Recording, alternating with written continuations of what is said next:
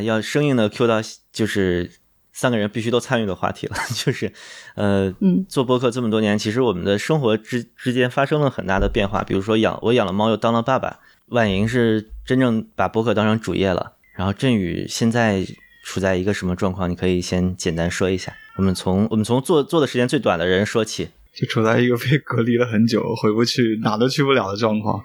对，嗯 对，就就在这里隔离了。从去年就那时候，我记得婉莹，婉莹你见过你之后，波米来过一下，然后他走了之后就最后一面，那就后来就一直在香港这里。不要讲最后一面好不好？这个就那敲敲木头真的好吗？不至于的，不至于。封关前的最后一面，嗯对不起，波米。嗯，对对对对对，那个对，后来就一直封关，一直封到现在嘛，然后就就哪也去不了，所以就是在这里被关着的那种状态。对，嗯，嗯，现在香港的新增状况是怎么样的？其实香港疫情完全不严重嗯的，就是好像已经连续十之前是连续十五天嘛，没有本地个案了这样，然后可能昨天或今天可能会有一例的新增个案，其实疫情完全不严重的，但是不开关的理由当然不仅仅仅限于疫情嗯好了这样对，那在这里当然 又不能讲了，对吧？对对对对，是这样，对，所以很压抑的。这一年多，香港也发生非常大的变化，大家都懂，对吧？嗯所以呃，对，就是还挺自己小环境也是也怎么说呢，也是变得很这种生活觉得很难以为继吧，嗯，所以就就还挺嗯，啊挺难熬的一段时间，嗯就其实我我我现在有的朋友也是在大陆做媒体工作的嘛，就是新闻调查类的，就反正现在大家都是一个感觉，整个的嗯媒体正在疯狂的收窄。他们前一阵的那个号也被封了，其实就跟《好奇心日报》当年的事情非常像。对嗯，对，这收窄它这不是这两年嗯了，嗯，对对对，就香港体会的可能更早。嗯啊，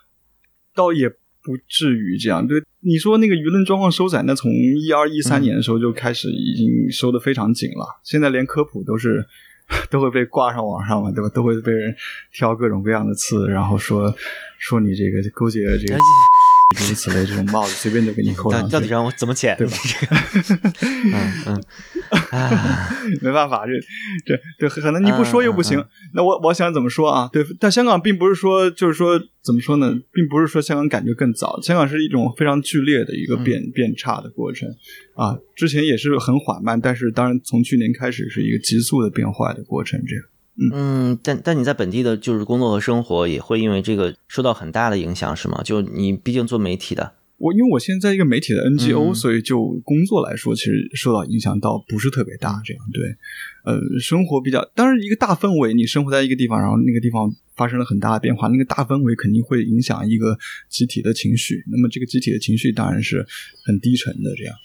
对，那其他的生活当然就是变得比较封闭一点了。嗯，呃，也也当然也是因为疫情的关系，然后可能跟跟你们的这个呃连接啊或者交流也会变得越来越少，人就比较变得比较向内一些。对，嗯对，我是感觉振宇最近的状态，其实很多时候跟我挺像的。就我今年、嗯对对对，我就想说这个，对，从春天往后，整个人就我 我不想，我现在的好，就有的时候我就硬着头皮不回别人微信，我不想跟人说话，嗯我我我不想出门，我不想见人，我什么都不想干，我也不想工作，我就想躺平，什么都不能耽误我躺平。然后我觉得我有时候跟振宇偶尔说两句话，我能感觉到他可能跟我肯定不是完全一样，但是有点类似，就是被呃在进进入了进入了某种需要自己待着的阶段。就其实是两种不一样的封闭吧，我觉得。嗯哦对，其实其实我我前前两天跟波比录第一录录那期节目，是我今年第一次主持节目，真的嗯就是半年了，我啊第一次主持节目。今年我们播客跟的也是非常非常少了，可能一个一个月一嗯更，嗯差不多这个频率吧。然后我其实是二月份波比刚出来做的时候，跟他说：“哎，好，我们要约一些。”然后状态不好，两个月之后，我说：“啊，不行了，赶紧要逼自己。”然后四月底的时候跟他做了一个 pre interview，然后后来又隔绝了很长时间，我感觉他都要把我拉黑了。对，就是我自我感觉他们并没有。对，然后呃，后来到六月底就觉得不行了，真的不能再这样下去了，然后就就是硬着逼自己一定要把它给赶紧做出来，对，然后让自己稍微振作一点。对，所以所以前两天才跟他录那期节目。你看我这产量就是半年一一根这样，对，对。当然有时候中间有一些，嗯，就录音不是主持，不是自己去策划制作什么的，那那也有。对，就像现在咱们这样闲聊，就没有什么太大的负担嘛。对，那你自己去呃自己去立了一期的话，你你压力还是比较大的。这样对，所以另外一个就是说，这种长期的封闭生活会对整个人的这个创作状态是一个挺大的影响的，因为。你的生活就特别重复，这样每天的生活就是一种超级 copy and paste 的这种，嗯嗯，不断的重复，没有什么新的东西，也没有什么新的人，也没有什么新的关系，这样，嗯，这样的一种生活是挺窒息的。而且对我来说，就是我根本不知道什么时候才能够稍微喘一口气。嗯，就像我就是到现在不知道什么时候能开关，根本是遥遥无期的。然后回去就是隔离二十一天。啊，十四加七，但是七天如果没有在当地有住所的话，那那七天就还是在酒店隔离。那二十一天隔离，我觉得有很很难熬，嗯，对，所以也也不想花那么大一成本回去。那那那我这边房租一万多一月，还得照照交嘛，对吧？所以就经经济上也也会有一些压力，这样，然后就一直也就没没动这样，所以就哎呀，就是。就没没处，本身你生活在一个环境里面，这个环境已经已经发生了很大的巨变，而且是非像一种非常坏的方向的巨变。你有时候挺需要出去透透气的，嗯嗯。那其实没有这样的一个可能性，这样对，所以就是就还挺压抑的吧。那也觉得有的时候跟跟朋友聊天，可能。就是如果聊聊近况，可能很多时候也也没有那个欲望，可能也觉得也也也生活也差不多这样，自己的生活可能也差不多，也没有什么去可以跟别人去分享的东西，那就就觉得尤尤其比如我不像我们自己做的那个播客的话，你可能我我们比较谈多的是经验嘛，我们理论或者是借助第三方文本的东西谈的都比较少。那其实你也会觉得，在这样的一个创作中间，你你遇到一个非常大的一个瓶颈，就是说，嗯，你在谈很多东西时候，你就会变得很自我重复。这样，就比如说波比这期。我我我当时在想的时候，尤其做做完 pre interview 的时候，我我我又过两个月再联系，因为因为我中间就在想，会不会跟那个当时科长做那期中间有重复啊？是不是又会跟吕阳之前谈那个那个转行那期中间有重复？我就特别怕这种这种重复。但是因为你自己生活经验非常有限，那么呃，你自己如果没有新的东西 add 进去，或者是用一些好的问题去 Q 到对方的话。那其实就很容易陷入到一种重复当中。那么，那么这种重复就会就会觉得这没办法，这期节目没法出，没法弄，没法做，对，就会陷入到这样一种非常枯竭的状态。对，那么同时呢？又又看到这大家这个在大陆这 各种各样的这些个啊，很很很这个怎么说，有很多的交流或者有很多的连接吧。那对有一些播客也也是真的做的非常好，对，所以就就是特别有一种这个沉舟侧畔千帆过这种感觉啊。对，所以所以呃呃，真的真的真的，所以也也也是也是也是这个这个很容易很容易陷入到自我否定里面这样。所以所以现在我听播客都不怎么去小宇宙听了，小宇宙听到别生气，但是我都去 Spotify 听，因为。因为 Spotify 它没有那么多的数据给到我，是盲盲的这样对，所以我就也也也不会有我的收听数据，所以我觉得这样不怎么看到的话，可能自己也会好一点，因为对吧？就是有的时候你会想想，哎，就是这这种种困境在一起，你又无力去改变这样的一个困境，那其实是挺挺难的一个一个一个状态，这样对，嗯，所所以开关了之后，你会第一时间回来吗？就回到大陆来就会啊。啊。会啊会啊，我会待很，我会待一段时间，我真受不了了，真的。对我，我就我觉得这种，就是以前我也不怎么回大陆，其实我一年回大陆时间非常少，就是两三次最多啊，呃啊，就一次回家，可能两其他一两次是去深圳这样。但呃，但是那种那种你可以去这种感觉是非常不一样的，嗯啊，而且有时候我感觉就是打个不恰当的比方，就是有就这种这种联通，有时候就跟上厕所一样，你知道吗？就是。你你你你你憋你憋尿或者是对吧？你你憋着你特别难受，但是你你你有时候你就去需要去上一下厕所。如果你一直不给你上那个厕所，呃，那你就会真的憋得很很难受很难受，最后憋便秘这样对。所以所以嗯，所以我觉得是是有这样一个东西，就你没法弄，就这事儿对，而且这是一个不是一个。当然我这说说说又说过了，这样对，也不这对你回头把我剪了吧，我还是想说，哎，你说。这根本不是一个这，Five minutes later. 所以、嗯在这样一个情况底下，就是哎呀，真的是非常非常的艰难，尤其对于我们来说，就是说，嗯呃，尤其这这这种地方，像比如昨天我我去排队，我们在排队中间，我跟阿斌说话，我们用广东话聊天的这样，对，所以我我就就就是 很尴尬，非常尴尬，就对于我们来说就更加的尴尬，这样。对，所以所以啊，就当然是非常非常不好受的了，这样对。他我我刚刚说说扯远了哈，但是我觉得就是说，Five minutes later. 当然这些你全都给我剪了，后来啊，对啊那肯定对对对对对对对，所以所以这样一个情况下是是是是是很很糟糕的，这样就是你不是 Five minutes later. 对对，我我们把话题往回拉，往嗯让婉莹婉婉莹说一说，对对对，我们不说那么多香港的那些，反正这些都被剪掉，这样对，嗯。对我们想听老河口的故事。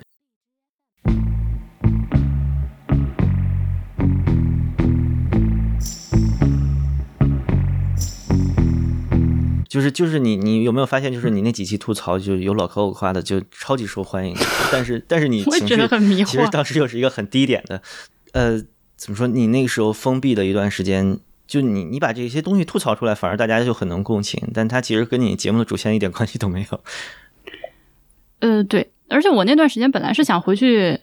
呃想着学驾照一两个月能够远离一下工作的，结果是完全的失败。我那两个月在老口，天天忙得跟狗一样，所以 就导致我，嗯导致我回来之后，现在还是无法脱离那种我想要继续躺着的那个心情。嗯，工作就是小黄鱼的工作吗？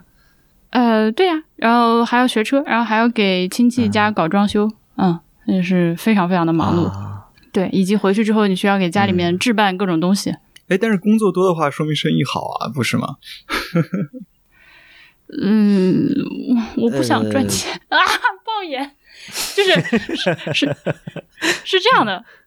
我我不想，我如果能够选的话，最完美的状况肯定是就是听众给钱嘛，就是大家来赞助我们，嗯嗯，这个是最好的一个关系，也是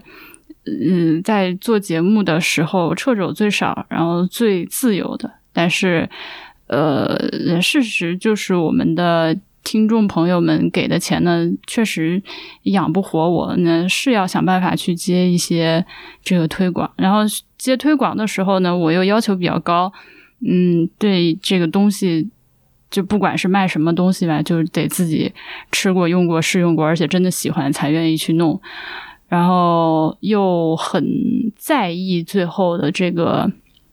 就讨好型人格嘛，就人家来找我做这个事情，我就会比自己做一期没有负担的节目，呃，用力很多，就 sometimes 会用力过猛，然后这个事情就会搞得我很痛苦。嗯，所以还是对希望这个 听众朋友们多多支持，然后是可以使我不要接那么多广告，嗯。也搞得就跟很多似的，也没有很多啊。如果有广告也来找我哈，还是还是要继续接的。嗯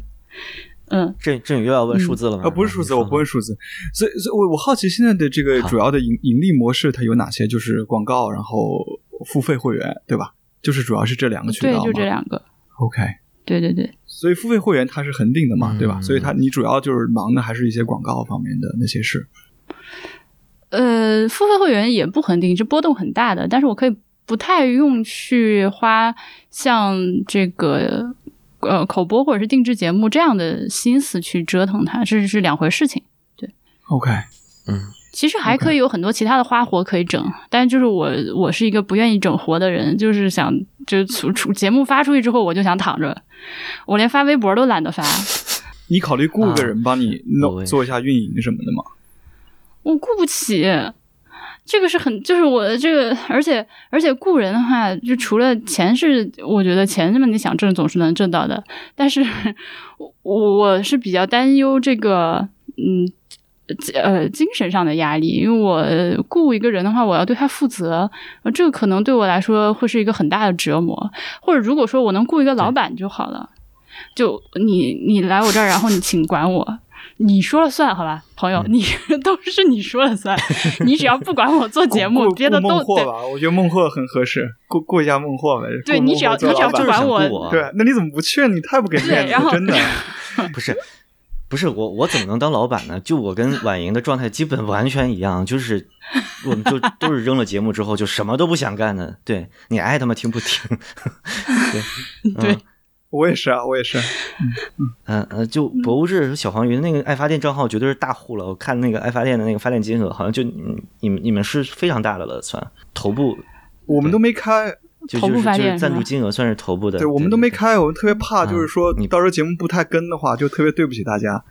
就就觉得哎，还是别开了这样。对，哦，我觉得这个你事先讲好就好，事先讲好就好。就是像有的，呃，我那个我不是把哈利波特和蒙太莎利也开了一个嘛，那个就是纯打赏，你爱给就给，不给就不给。那博物志的话，还是有一定那个约定好的回报的，所以呃，还是有对对对，挺挺好的，挺好的。对，不是不是不是说不是什么都没有的，还是要注意。挺好的，对，嗯就是我我当时也我们也商量，就是说我们当我们觉得比较稳定可以产出的时候，可能再再去考虑这个事情。这样，比如说有可能有些 newsletter 啊，或者是什么一些其他的产品，或者至少更新比较稳定吧。对，但现在大家就是，哎，就是可能那些聊中年也聊各种，也聊挺多，所以大家生活都在一个十字路口，所以这这个这个可能也也觉得不是很重要的优先级。我们可能很多都还有自己的工作嘛，这样对，所以就是觉得工作那一部分就 cover 钱就可以了。对嗯，而且你们的节目关键就是每一期都特走心，你知道吧？就是老往内部挖，是一个很对，很伤，其实挺伤的。就很累人。对，真的 就挖干挖干了。嗯嗯，挖干了，真的是这样，就是真的就不行了。就是如果你没有那个精力的话，你就不行。那我出去徒步徒步两月，我回来，嗯，估计创作情绪饱满，对吧？就是你，如果你没有那个精力，你就你就不行啊。你就见我天天这样，就是这复制粘贴生活。我说啥？我说我生活天妈早上起来就是他妈的干活干活干活，之后吃个饭睡一会儿，也许，然后就下午干活，晚上这个吃个饭看个电影，呃，对吧？就基本上就是这样。这哪儿也不去，基本上在家待着。嗯对我现在去办公室也少，也就偶尔去一下办公室这样。对，就就没没啥好说的生活。对，当然对，如果那你就看书聊第三方文本什么的，好像对也不是我们节目的风格这样。对，你可以研究一下家里的这个黑白地砖，就是常踩到的地方和不常踩到的地方颜色有没有什么区别，我靠，做一个 研究。然后我也不研究，因为为什么？因为我们生活也不稳定，我们不不就是你不知道下一步生活在哪，你知道吗？就是很多东西都是飘着状态，就是你不知道，也许我们可能明年也许不在香港了，这样对吧？阿斌也在找一些内地的工作。对吧？就是你也不知道，我那次跟波比聊挺多的，对，我不知道他有没有说，反正就是说，呃，对，也也可能离开，反正就你不不不觉得这里可以待很久，虽然你在这里待十几年，我每年都是状态，我买了，开始我刚工作的时候买一床，呃，就是都是些临时，我们买东西都很临时，都是最便宜一家那个家具，因为想着可能第二年就不在这里了，嗯。然后就这么临时临时临时嗯。临时到了现在，嗯 然后对，包括说起来都不相信，就是我我们到去年才把这个卧室的空调问题给给给给解决了。我买了一空调嗯换上去，之前那空调没法弄，因为超级大声音，嗯然后呃就没没法开晚上，我们都睡前开一会。巨大那个声音，然后，然后又睡觉的时候把它关了，然后开风扇。你想在香港这种湿热天气，你晚上没开空调，咱们过了好多年啊，一四年就搬这房子到到一二零年六年夏天晚上没开空调，你可以想象吗？对，所以所以就是这种零就是对，就是我们我觉得有一个确定感也好一点，我们又没有一个特别强的确定感，我们确定在香港也可以，然后或者是确定离开也行，但是都没有确定，所以研究地砖行也没有太大意义，对吧？就对，就就就会就这样一种状态，这样就就就人生十字路口，你可能必须得选，你你的职业也想着说转行，咱们聊好多期了，这跟波比这期又聊转行。对吧？也总是想，也没什么行动，要不要移民？对吧？也是也是想了很久，对吧？然后这个这个要不要回内地？对吧？对，但是我必须指出，你是一个 extra 纠结的人，你的纠结程度是远远在我和波比之上的。就虽然虽然我和波比也也也纠结，啊但是我们俩纠结纠结就开始弄了。你是我，我觉得我们这个就刚刚你这番话题，是我从第一次见到你，然后就是反复的在纠结，已经好几年过去了，还没有纠结，没有纠结出任何结果。对对对，嗯。我觉得香港的那个环境应该会加剧他的这个纠结的问题，嗯、是的，就是就就这个这个压缩的情况太严重了，对对对，也确实是所以就他纠结的原因是确实有这个现实压力，嗯，呃，我我曾经就是我我最近一次去香港就有从那个港珠澳大桥那边走嘛，然后一路有看到那个离岛上面的一些村子和小镇啊什么的，然后就其实香港也是有很多自然风光，就很多山啊什么的，我就会觉得，哎，振宇为什么住在香港会感觉那么压抑？我反而觉得香港其实城市里面有很多缝隙，呃，可以去走一走啊，或者是体察一下，就 可能也是我不是本地人吧，但就嗯就怎么说，我我我就曾经路过一个坐大巴路过一个小镇，我就特别想下来，就看到一个呃教会学校，然后就在海边的那种小渔村改的小镇，就像那个嗯麦兜的某一集里面，就他们他和他妈妈住的那种小地方，可能就一两万人的小镇子。那我就觉得香港其实有这种呃小地方的生态，还是呃看起来很有意思的。就包括我看一些黄碧云的书，他的那个描述里面会有离岛的一些故事。对，呃，我不知道，就这些地方是没有给大陆人，或者说是你们，你哦，们不是不是不是我我跟你一样，我也呃很有兴趣，所以我才能待这么久。但是我觉得问题原因就是我我啊一年、两年、三年、四年我都挺有兴趣，我们也都去了差不多。但是当一个城市里待了十几年的时候，其实大部分地方你都去过了，可能就没有你那种新鲜感了。这样，对嗯对对对对对，嗯嗯可，能是这样一个就原因。还是一个游客心态，应该。呃，对你待了很久，你比如说你在北京住了很久，那我去北京，我也觉得到处都是很新鲜的事情。那你可能觉得北京，哇，这有啥呀，对吧？你生活十几年，然后对吧？就对，就就是这样的一个状态。对，对 对对，嗯。呃，但不是，我发现我对北京其实比好多城市都陌生。就是你你在北京，你甚至不会去。就我我作为一个北京人，我从来没有看过升旗。生活的灯下黑，对对对对对对对。然后我上回去颐和园，应该还是二十多年前的事情。对，然后动物园是因为最近喜欢了，就以前也是就五岁去过一次，然后二十几年再再也没有去过。嗯，所以当香港对你来说已经是一个近乎故乡，或者比故乡还要熟悉的时候，你就更会把自己困在里面，是吗？嗯，就比如说行山嘛，香港有很多可以行山的地方，还是挺好的。以前去过很多次，但是我有时候就是去过地方，我就可能没有太强的欲望再去一次。对，所以所以就是觉得可能也就没没有太太想去了，这样对。当然也跟自己状态有关系了，这样，嗯这个事情嗯我之前也跟你是就完全一样的，呃，但是我觉得在这个问题上，我受了波比很大的影响，呃，因为他很直接的指出了我就是不管在哪里都会不满意的，呃，这个是不是我处的环境的问题，也不是我现在有就赚多少钱，或者是这个成年人的生活到了什么阶段的问题，而是我心态的问题。我不管在哪儿，我都想着这个地方是临时的，我过段时间肯定要走的，不满意的，我会变得更好，我需要变得更好的。但是，呃，然后波比就在这个事情上跟我指出过好几次之后，我觉得我部分被他说服了。就我还是没有放弃，比如说我想我想跑路啊之类的，但是我意识到了自己这个问题很严重，就我不能这样，就确实是要我们说的鸡汤一点，就是要去努力的去珍惜和欣赏你现在已有的东西。所以，对不起，有点对不起，太恶心了。但是是这个意思，就比如说我我们家我们家后面不就是紫金山嘛，小区后面就是紫金山，然后呃，这小区出去就有一条路可以上山。而这个路呢，我大概走了三遍之后，我就再也不想走了。我觉得我操，有什么好走的？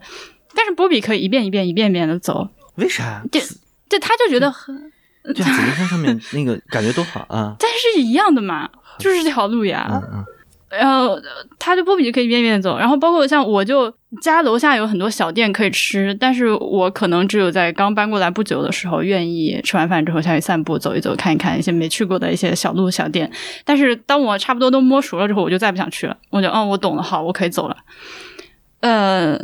对，嗯但是但是自从波比指出我这个问题就是，对，他是我的人生导师长，沙人，然后他指出这个问题之后，我就经过了那个一定深度的反思，我发现，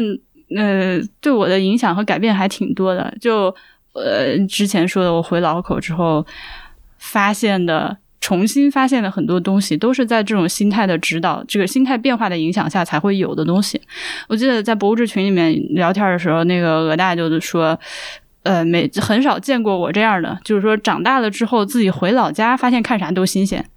他说很少见这样的人，但其实对，就是我我我也会，嗯。我也会，嗯对吧？但我回老家也会对，但我我的我觉得之所以会有这种感觉，就是因为小的时候太自我、太冷漠了，就只关心自己，然后想着我肯定会离开老口这个破地方的，我这个地方老娘岂是池中之物，然后你们身边的所有东西我都瞧不上，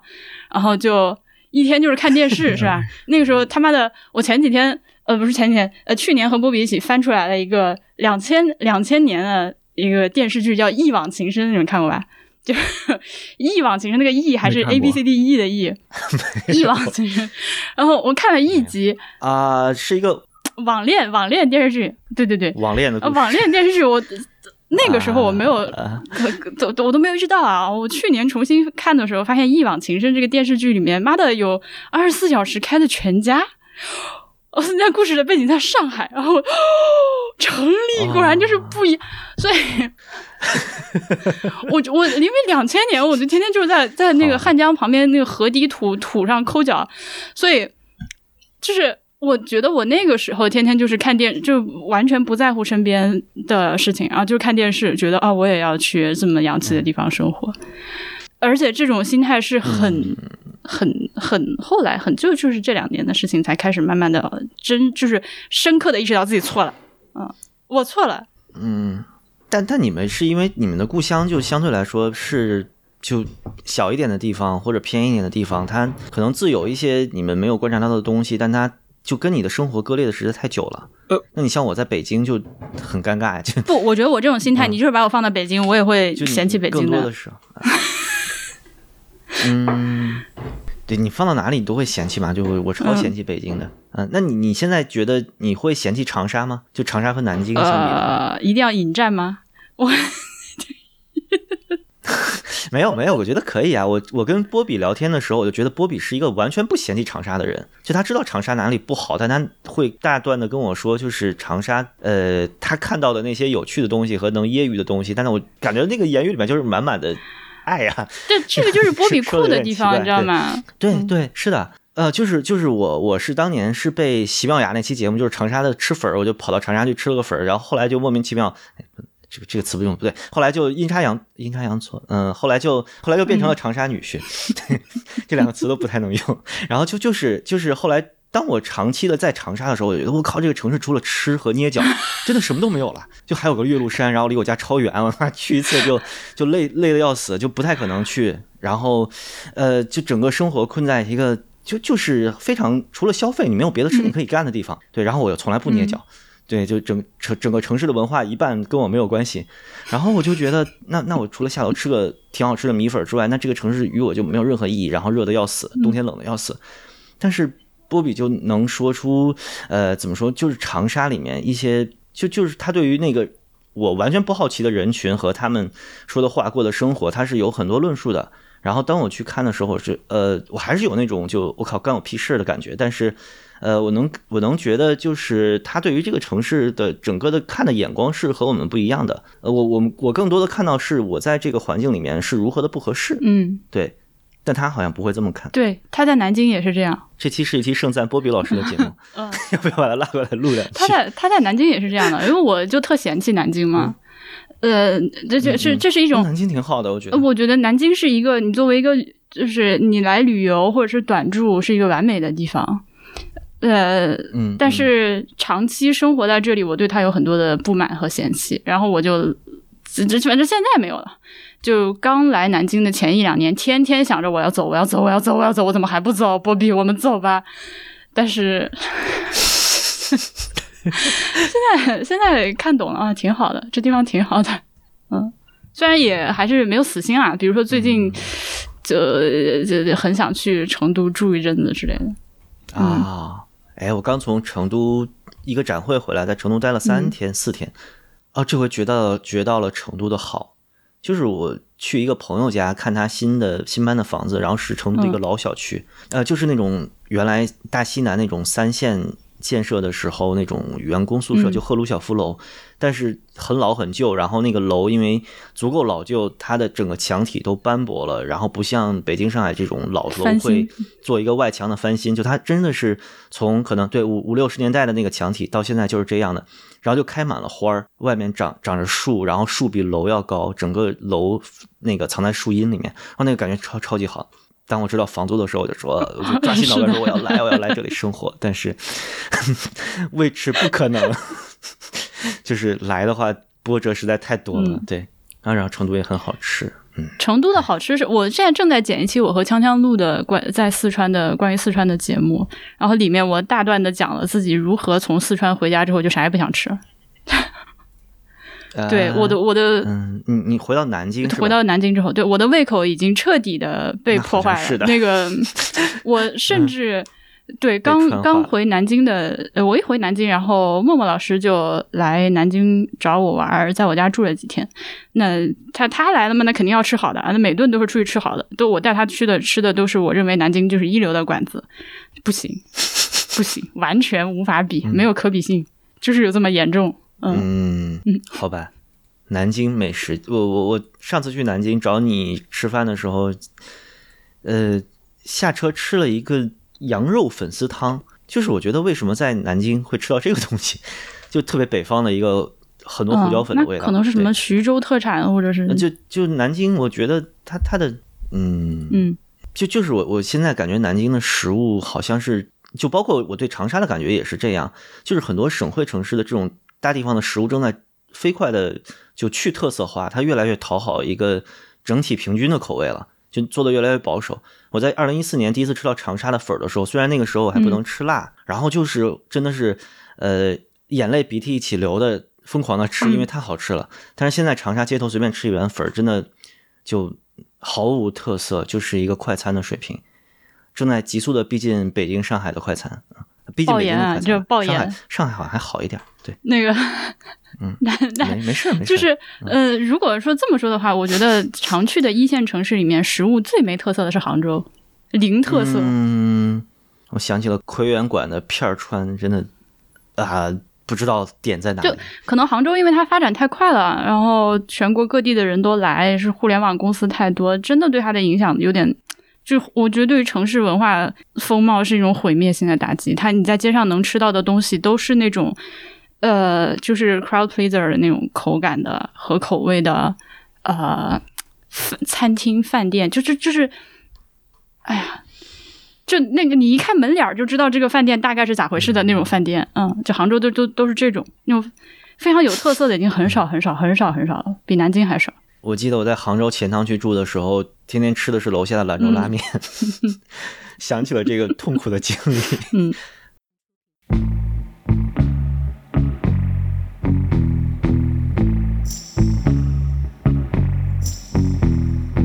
没事儿，我我我我现在对于有一个省的饮食改观了，就是振宇的老家安徽。对，原来我在合肥就经常在合肥吃东西，觉得合肥是全宇宙最难吃的城市。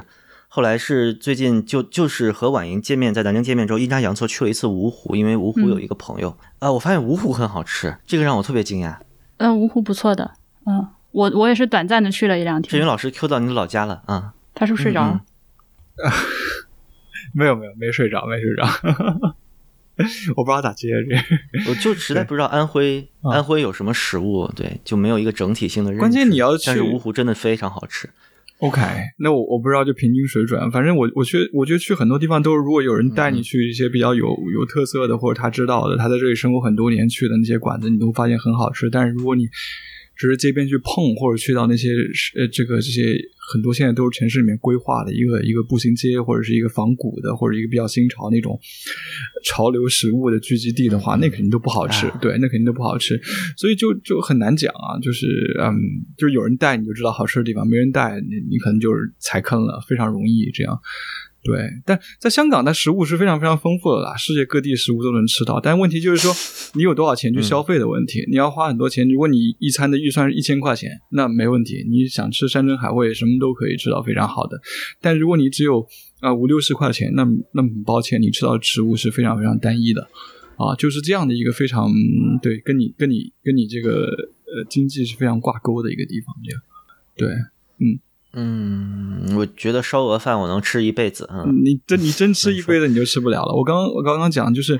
我刚刚想回应，可能跟你这比较像，就是你看待一个城市的眼光的问题。很多时候，呃像我以前我也没有那么的纠结 的感觉，或者说觉得完完全在这里可以呃承受的原因，是我可以出去不断去其他地方透透气。当然，你去外面旅游回来的时候，你会觉得这里哎，尤其是那头一个礼拜，你会觉得还挺新鲜的。你又会找回来一点，就是你以前那种陌生的感觉。但问题是，任何一个城市，我觉得这这很难不说香港，就这不是香港的锅。就是说，任何一个城市，你把它关在那里，嗯嗯，再好一个城市，再有魅力的城市，你给它关在这里关个两年，啥也不给你去，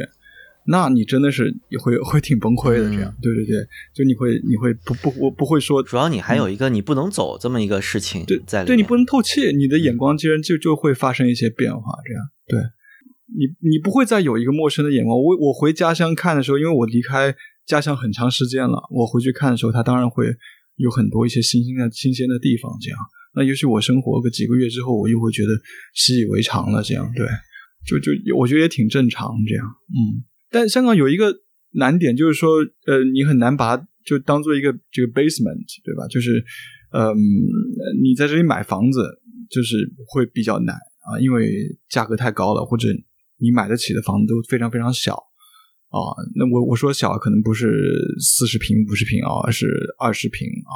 这样的一个这样的一个尺寸。这样，你你在小房子里住非常压抑我，到现在都不知道那个尺和那个平米怎么换算，我一直搞不清除以十，差不多除以十，嗯，除以十。你比如啊，就是十对，三十平就差不多啊三百尺多一点，对，三百多尺啊，这样子一个东西，啊你基本上除以十就可以了。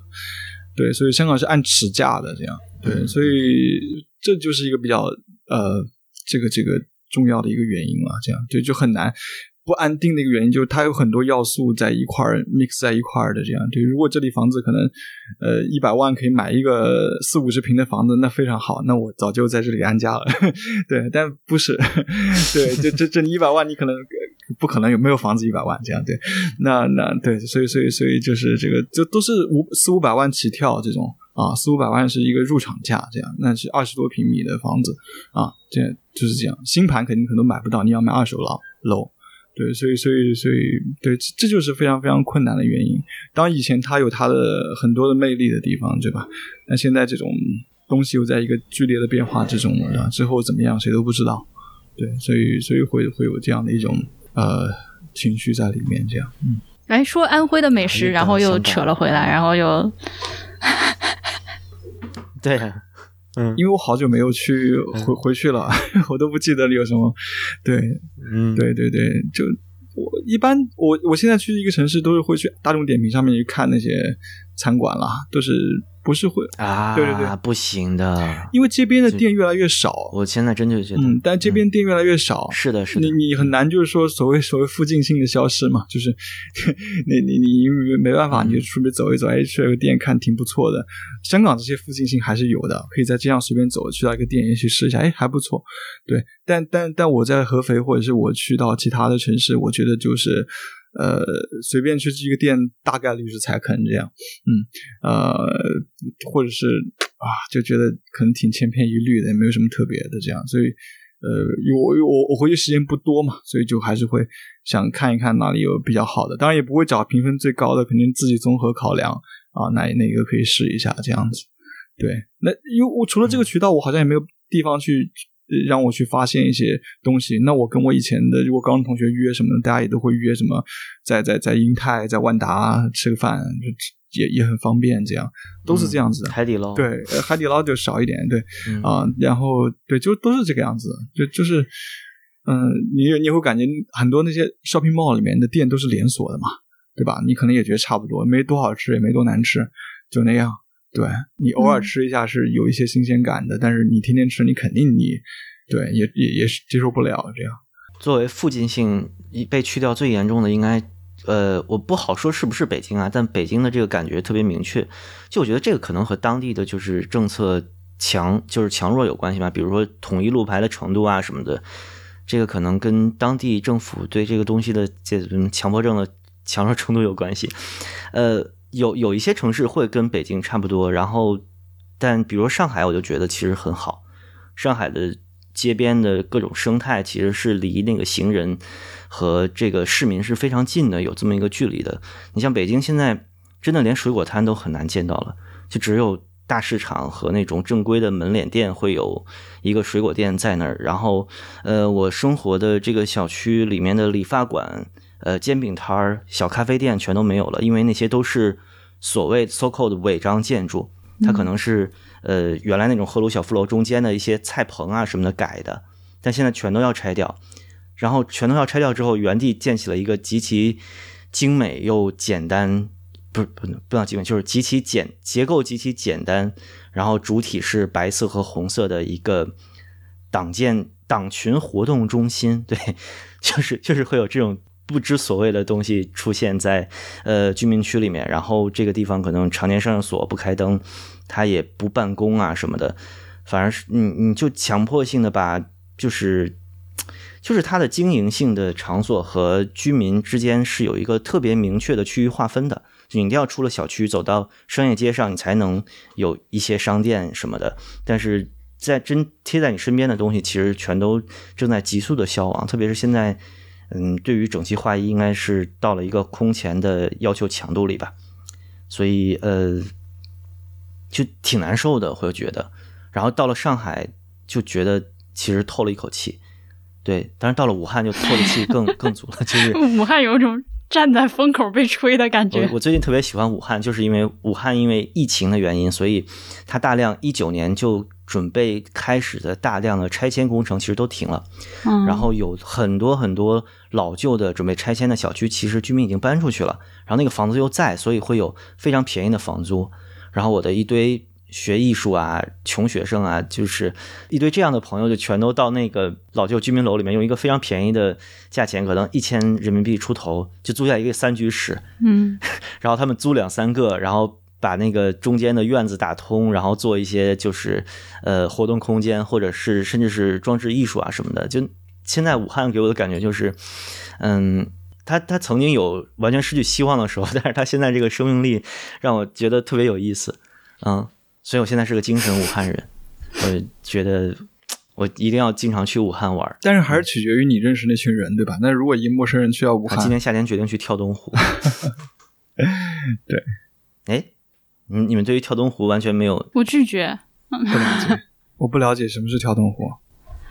东湖觉得不是很干净，然后我又不会游泳。我觉得我不想给东湖的冤魂多增加一条。嗯，我如果要死，也要死在自家门口的河里。你你自家门口怎么定义自家？汉江老河口嘛。虽然虽然汉江也会流到，也会流到武汉了，但是对，嗯啊，好样的。敲敲木头。嗯，襄阳 proud。不是不是不是，不不不不，no no no no no，我说老河口人不是襄阳人，就是 there's a huge difference，完全不是一回事。好好好，OK。必须白扯清楚。嗯。我曾经曾经曾经有一个工作出差去过襄樊市，那个时候还是相反，对。但是其实我觉得就是说，如果你你不认识人的话，你比如说那孟获，你是因为认识那群朋友，所以他带你体会到他们眼中那一面的武汉。我觉得如果你不认识人的话，你去到一城市，我觉得那个城市其实高度同质化的，没没啥区别。不是哎，不是不是吗？我我以前就是什么人不认识，我就跑到长沙去了。长沙我真是一个人不认识，然后很很特别。呃，对呀，就是会有。其实，其实，其实我很多信息当时来自就听播客嘛，就当时刚开始听播客，就呃，IPN 系的，就婉莹这种前辈级别的，对，给我一些城市方面的指导，然后我就我就会真的跑到一个完全陌生的地方，然后你可以跟城市从零开始吧。至于你在那儿怎么交朋友，那就是可能用一些其他的方法了。当然会会有一些，就是你再怎么样，比如省会级别的，你很难是有一个人都不认识，你可能会有一两个朋友可以见一下。我觉得长沙的特色就是，如果什么都不什么都不准备，什么都不知道的话，第一次去，至少它街上的那个，呃，因为方言的普及率非常的高，还你还是能很明确的知道自己来到了一个呃陌生的地方，不像有些地方去了之后，满大街的人都说普通话，那个可能就更加的没感觉。深圳，哎，但是呃，深深圳我反而很喜欢，因为我觉得深圳的那个。大家很讲规矩的气氛是独一份儿，也是很特别的一个地方。嗯，你待的应该是深圳比较中心的地方。OK，嗯，怎么说？嗯，深圳也是分分区还，就就没有那么明确的区域划分，但是我觉得深圳是就是沿地铁线的那个风貌是完全不一样的。对，有有有一些沿线就很高大上，或者是呃干净整洁，然后有的就是很潮湿阴暗的地方。对 OK，嗯，我曾经在深圳住过一阵子那种拉手楼，就是、嗯。呃，然后和我同住的人都是打工的，呃，就做 IT 的都相对比较少，然后每天晚上楼下就都是嗯那些特殊服务业的从业者，然后我会从他们就呃可能整个巷子宽度不足两米吧，然后两边都站着他们，然后我要从中间走过去，就那个那个压力还是挺大的，嗯，就是就是一个就我感觉我是一个入侵者。就他们他们的那个生态非常自洽，然后我在里面，呃，就是一个格格不入的感觉。对，嗯你是在城中村吗？对对对，哪个村你还记得吗？诶是那个地铁站是叫下沙吗？还是 OK，下沙还是竹子林那那一片那一竹林还蛮中心的啊。就就 OK 啊，不是不是竹子林，不是竹子林，应该是下沙那边。OK，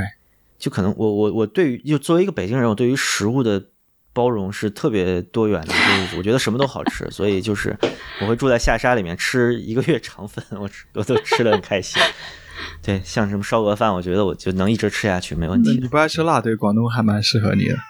啊。我我能吃辣，我现在能吃辣，我现在是湖南女校，我现在吃辣已经被练出来了。可以，对的，这个湖南应该除了酱板鸭，我都可以这个讲完讲完，湖这个湖南媳妇儿吐槽系列是 湖南媳湖南媳妇吐槽局，是这个放在 B B Edit 的这个未来的选题中间。啊。好的好的，非非常期待，我我可我可以哎，帮腔你还有八月份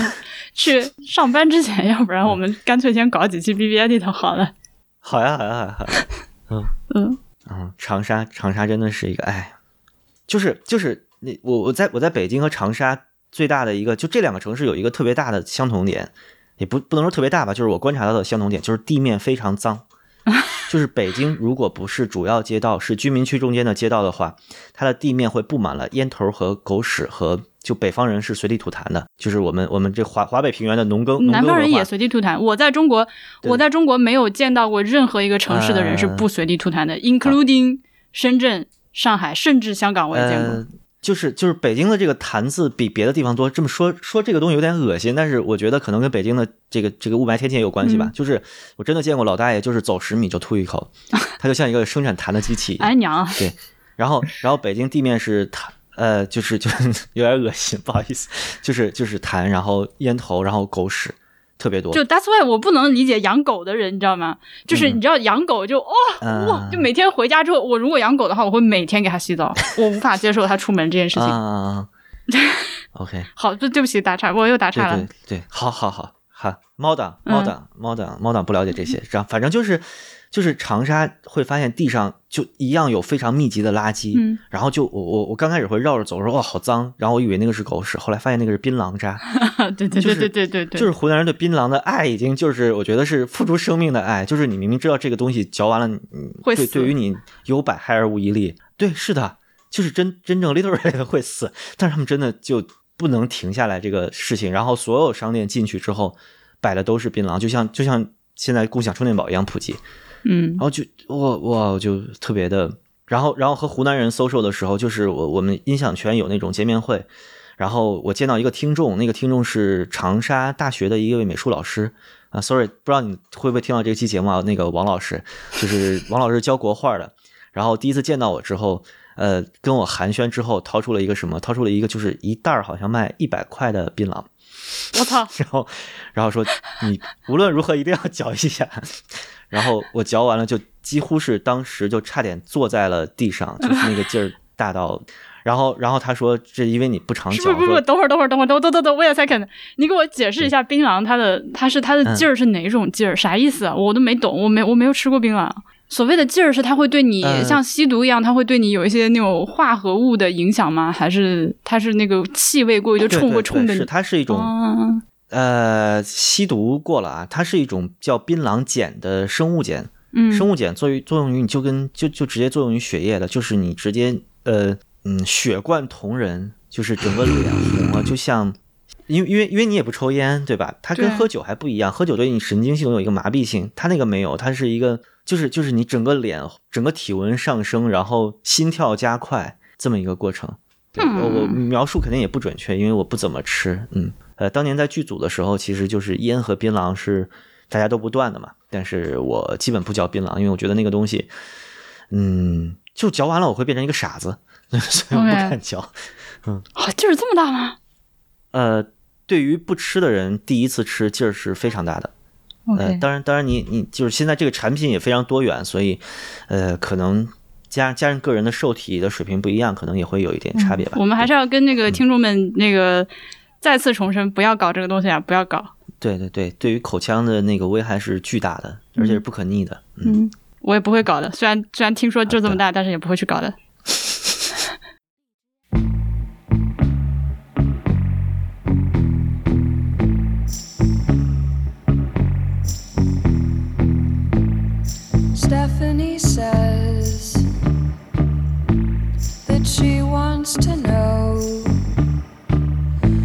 She's given